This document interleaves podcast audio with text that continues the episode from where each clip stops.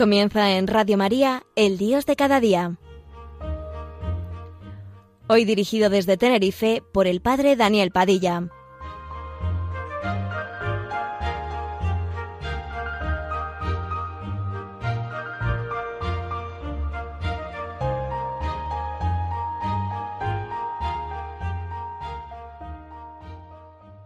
Buenos días amigos, este es tu programa el programa del Dios de cada día.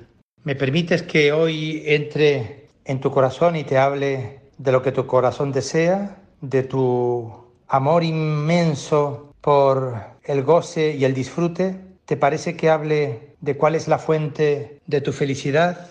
Pascal decía que nadie es tan feliz como un cristiano auténtico. Pero ¿quién cree hoy esto de verdad? Por lo general, se piensa que la fe en todo caso es importante para alcanzar una salvación futura y lejana, esa felicidad eterna que tal vez nos espera después de la muerte. Pero, ¿qué tiene que ver la fe con la felicidad concreta de cada día, que es la que ahora mismo nos interesa? Más aún, son bastantes los que piensan que la religión es un impedimento para ser feliz. La cultura moderna ha nacido bajo esta sospecha. Dios es enemigo de la felicidad. Basta estudiar el análisis de la religión que desde perspectivas diferentes hacen Nietzsche, Marx o Freud. Siempre la misma crítica. La religión no contribuye a la felicidad del ser humano, sino a su desdicha, dicen. El cristianismo ahoga la vida del individuo, aliena su acción, mata su gozo de vivir. Los cristianos, decía Nietzsche, no tienen cara de redimidos, Viven como personas no liberadas, sino encadenadas por su Dios. Esta sospecha se ha extendido de tal forma que hoy son muchos los que piensan a veces, sin decirlo en voz alta, que la religión es un fastidio, un estorbo para vivir una vida intensa y feliz. Como me decía un joven en alguna ocasión, ¿no seríamos más felices si estuviéramos seguros de que no hay Dios? Pero no es solo esto. Entre creyentes convencidos y practicantes se considera que lo cristiano no es buscar felicidad, sino exigencia y abnegación. Ser cristiano no es en definitiva renunciar a la felicidad para vivir de una forma menos grata y satisfactoria que los demás. Después de 20 siglos de cristianismo, ¿cuántos intuyen que lo que Jesús anuncia en las bienaventuranzas es un camino por el que se puede llegar a conocer una dicha nueva capaz de transformar desde ahora nuestras vidas? ¿Cuántos sospechan que lo que el ser humano capta cuando se encuentra con Cristo es una llamada a ser feliz? ¿Cuántos experimentan que Dios puede ser el mejor estímulo y la fuerza más vigorosa para vivir de manera sana, acertada y feliz? ¿Cuántos sienten a Dios como el amigo de la vida? Son muchos los factores socioculturales que están en la raíz de la crisis religiosa contemporánea. Pero en el fondo se está produciendo un hecho. El hombre de hoy no parece estar acertando con el camino para ser feliz. Y el cristianismo, por su parte, no acierta a presentar a Dios como amigo de la felicidad humana y fuente de vida sana. Dios no es captado como buena noticia por los hombres y mujeres de nuestros días. El tema de la relación entre fe y felicidad es complejo no es mi intención abordarlo aquí desde una perspectiva teológica. Mi objetivo es más modesto y práctico. Invitar a buscar en la fe cristiana una fuente de dicha sana.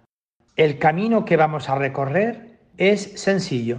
En un primer momento nos haremos dos preguntas clave. ¿Qué te falta? ¿Qué me falta a mí para ser feliz? ¿De qué depende el ser feliz? Esto nos permitirá tal vez situar más correctamente la aportación que puede ofrecer la fe en la búsqueda de la felicidad. Y en un segundo momento daremos un paso más. ¿Es posible encontrar en esta vida algo más que bienestar o placer? ¿Qué tipo de felicidad puede generar y desarrollar la fe en Dios? Y por último, abordemos brevemente la crisis de toda felicidad. La dicha que nosotros conocemos es siempre limitada y se encuentra amenazada es una felicidad llamada a apagarse un día en la desgracia, la enfermedad o la muerte. ¿Podemos entonces alimentar alguna esperanza? Comencemos pues por decir qué nos hace falta para ser felices. A veces corremos el riesgo de contentarnos con cualquier cosa. Algunos parecen discurrir más o menos de esta manera. La felicidad es algo imposible. Pues bien, vamos a llamar felicidad a algo que podamos alcanzar y que nos produzca satisfacción y bienestar. Ya sabemos que no es la felicidad, pero nos sirve para ir viviendo. Son muchas las personas que viven así, no conocen una felicidad más honda, se contentan con la satisfacción que produce el dinero, el éxito, el sexo o el prestigio. Estas consideraciones nos ayudan a enmarcar mejor la aportación propia de la fe a la felicidad del ser humano. Lo primero que nos anuncian las bienaventuranzas es que se puede conocer la felicidad, se podrá discutir sin fin sobre su naturaleza y sobre la posibilidad y los caminos para alcanzar la felicidad, pero lo cierto es que yo puedo ser más feliz. Me puedo preguntar, ¿qué es lo que me falta para ser más feliz? Pues bien, en el Evangelio se nos hace justamente la invitación a buscar de manera correcta lo que nos falta para ser felices. Y lo que nos falta no es precisamente dinero, bienestar, éxito o poder. Todo eso es bueno, pero puede generar experiencias parciales e insuficientes de felicidad. Pueden incluso cerrarnos el camino hacia la verdadera felicidad. Las bienaventuranzas nos revelan algo más. La felicidad no es algo fabricado por el individuo, sino regalo de Dios. Las personas buscan ciertamente lo imposible cuando andan tras la felicidad. El ser humano no puede lograrla solo con su propio esfuerzo, no puede darse a sí mismo todo lo que anda buscando, pero hay una felicidad que en último término tiene su origen en Dios y que nosotros podemos acoger, experimentar y disfrutar. Lo que la fe cristiana ofrece es la posibilidad de una felicidad más real y consistente, basada en la experiencia de un Dios vivo revelado en Jesucristo, que ofrece al ser humano sentido para enfrentarse a la existencia, luz y fuerza para vivir de manera sana la vida de cada día y una esperanza última de plenitud eterna. Esto es lo que hemos de ver de forma más concreta. Y podríamos preguntarnos, ¿de qué depende el ser feliz? Para mucha gente la felicidad depende de la suerte o el destino, es decir, de factores que no están en nuestras manos. Y en parte es verdad que hay datos que condicionan en un grado u otro el carácter más o menos gozoso o doliente de nuestra existencia. Pensemos en la estructura psicológica que recibimos al nacer como punto de partida, las personas que encontramos en nuestro camino, para bien o para mal, el amor o el rechazo que vamos recibiendo. Todo ello nos condiciona y limita.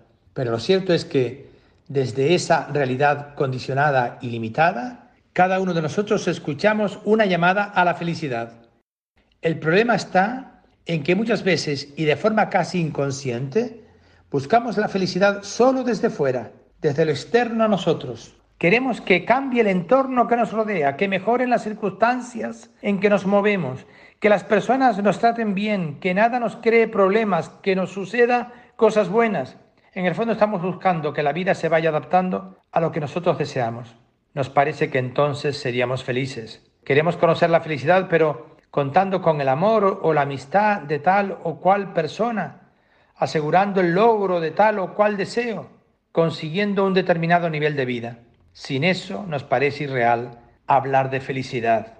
Sin embargo, hay una pregunta que no podemos ni debemos eludir. Para conocer la felicidad, ¿tiene que suceder algo fuera de mí o justamente dentro de mí mismo? ¿Tiene que cambiar los demás o tengo que cambiar yo? ¿Ha de mejorar el mundo que me rodea o he de transformarme yo?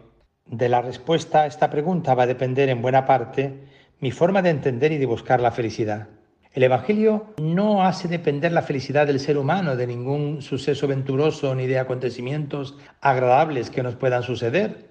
La felicidad de la que hablan las bienaventuranzas brota de la experiencia de Dios que viven esas personas y del estilo de vida que adoptan. Por eso, en el Evangelio lo que escuchamos es una llamada a cambiar, a buscar la felicidad por un camino diferente, acogiendo al Dios vivo revelado en Jesucristo. Les invito a escuchar esta canción que nos habla de la alegría que supone poner nuestra personal adhesión en Cristo y cómo esto nos llena de una profunda alegría y felicidad. Que disfruten amigos. Me he vuelto dependiente de tu corazón y de tu amistad. Me he vuelto dependiente de tu dirección en mi caminar. No hay nada que me llene como lo haces tú, eres mi diario pan. Tú eres la razón de cada sueño en mí, eres mi verdad, de ti depende mi vida, mis sueños y mi alegría. Como la lluvia necesita nubes, como el río del mar, de ti depende mi vida, mis sueños y mi alegría. Como la lluvia necesita nubes, como el río del mar.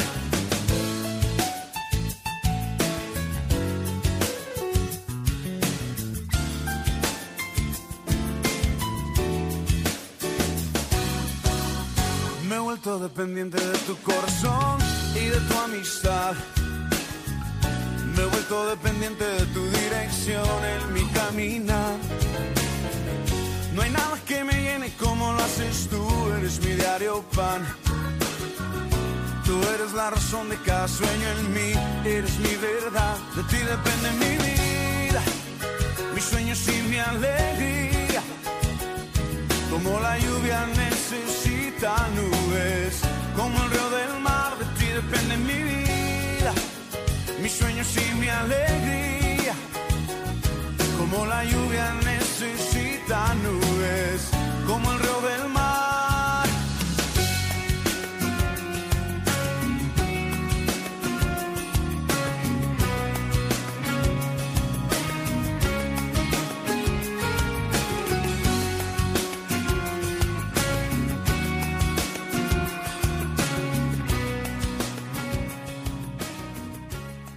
La felicidad que nosotros conocemos nunca es plena, segura ni definitiva. Las cosas no nos llenan, las personas nos decepcionan. Nuestra pequeña felicidad se ve amenazada por innumerables peligros.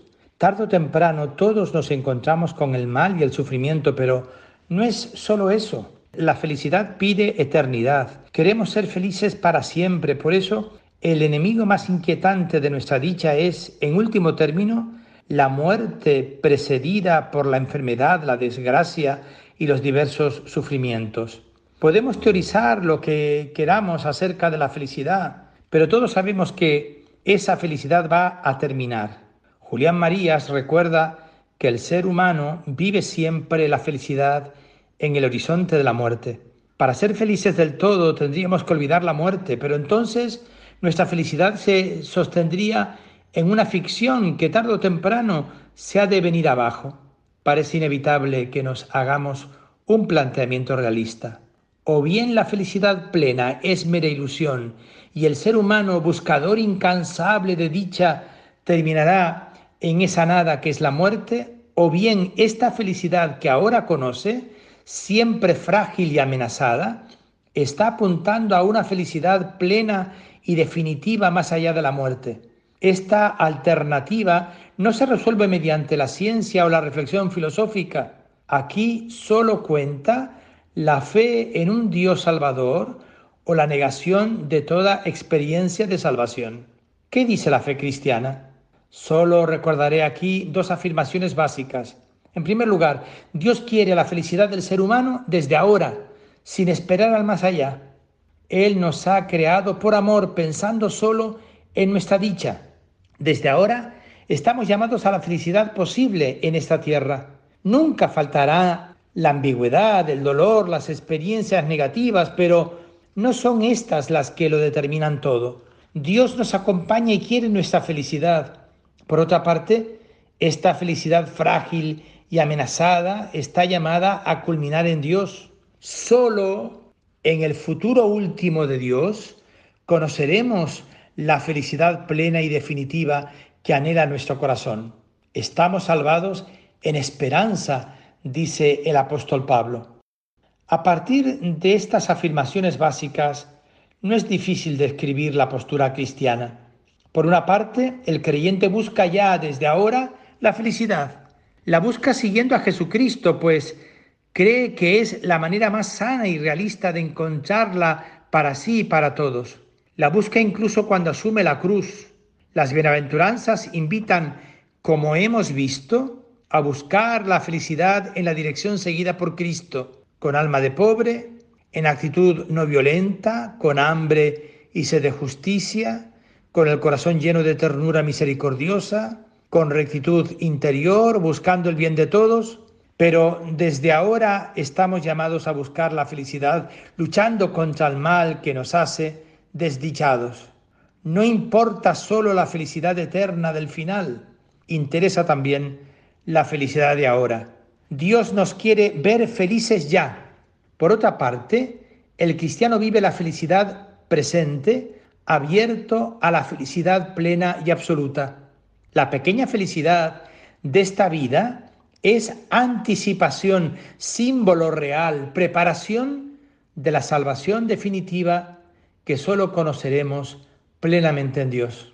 En esta vida hay momentos de felicidad verdadera, de alegría limpia, de amor transparente que nos permiten intuir, aunque sea de manera muy imperfecta, el destino último al que estamos llamados y hacia el que estamos o somos conducidos desde ahora por Dios.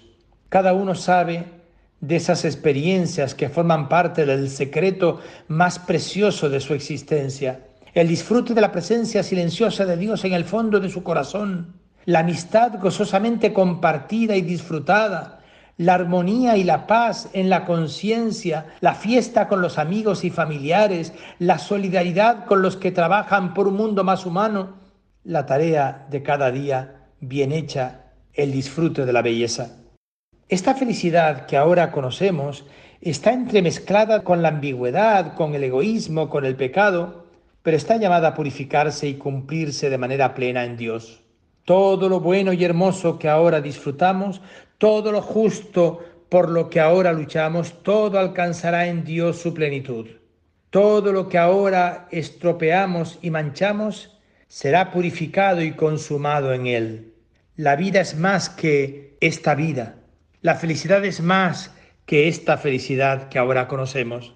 Un día, todo lo que aquí ha quedado a medias, lo que no ha podido ser, el placer que hemos estropeado, el amor que hemos oscurecido con nuestro egoísmo, todo lo bueno, lo agradable, lo hermoso, lo justo, alcanzará en el misterio trinitario de Dios su plenitud.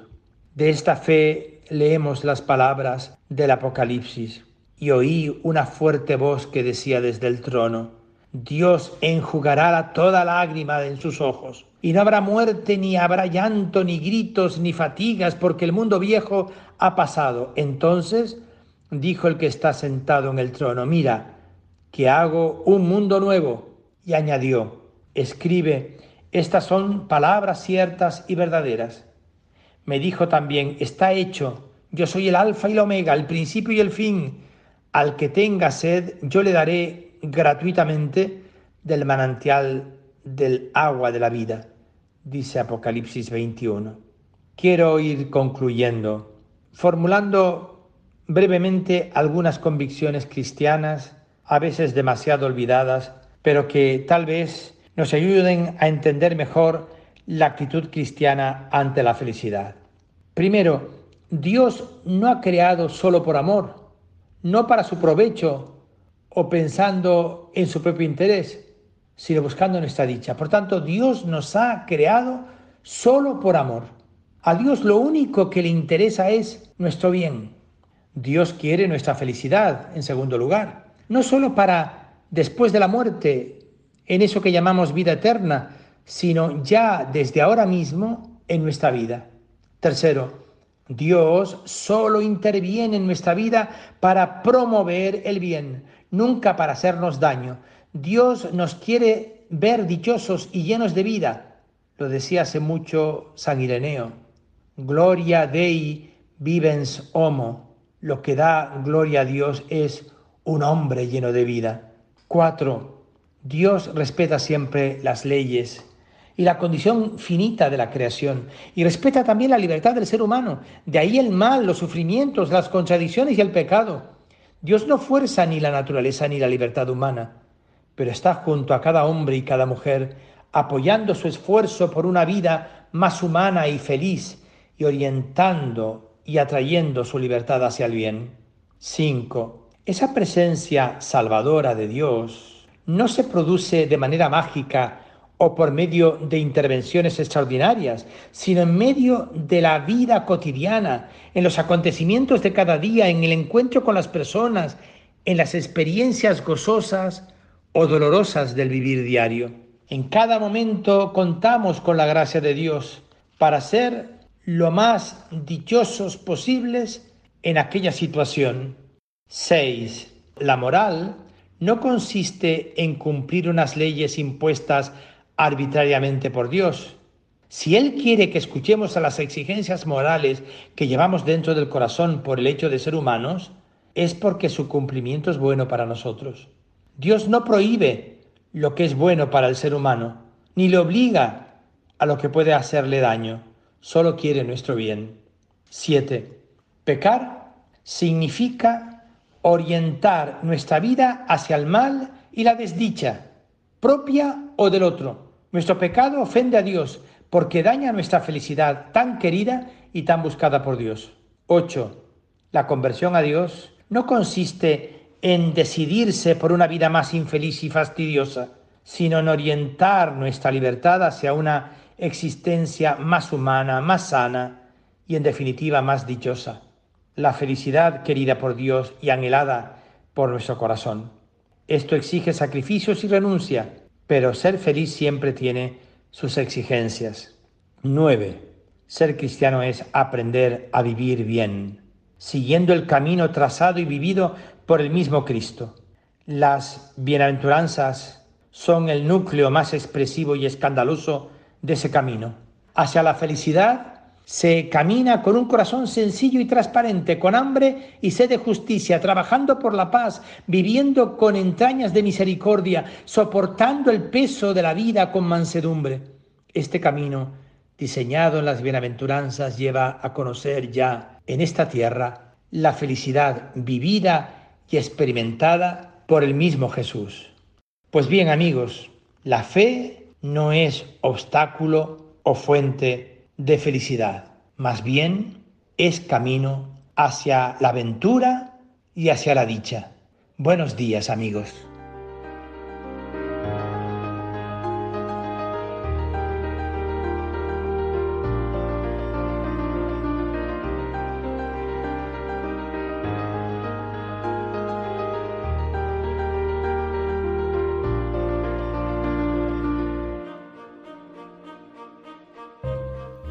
Finaliza así en Radio María, El Dios de cada día, hoy dirigido desde Tenerife por el Padre Daniel Padilla.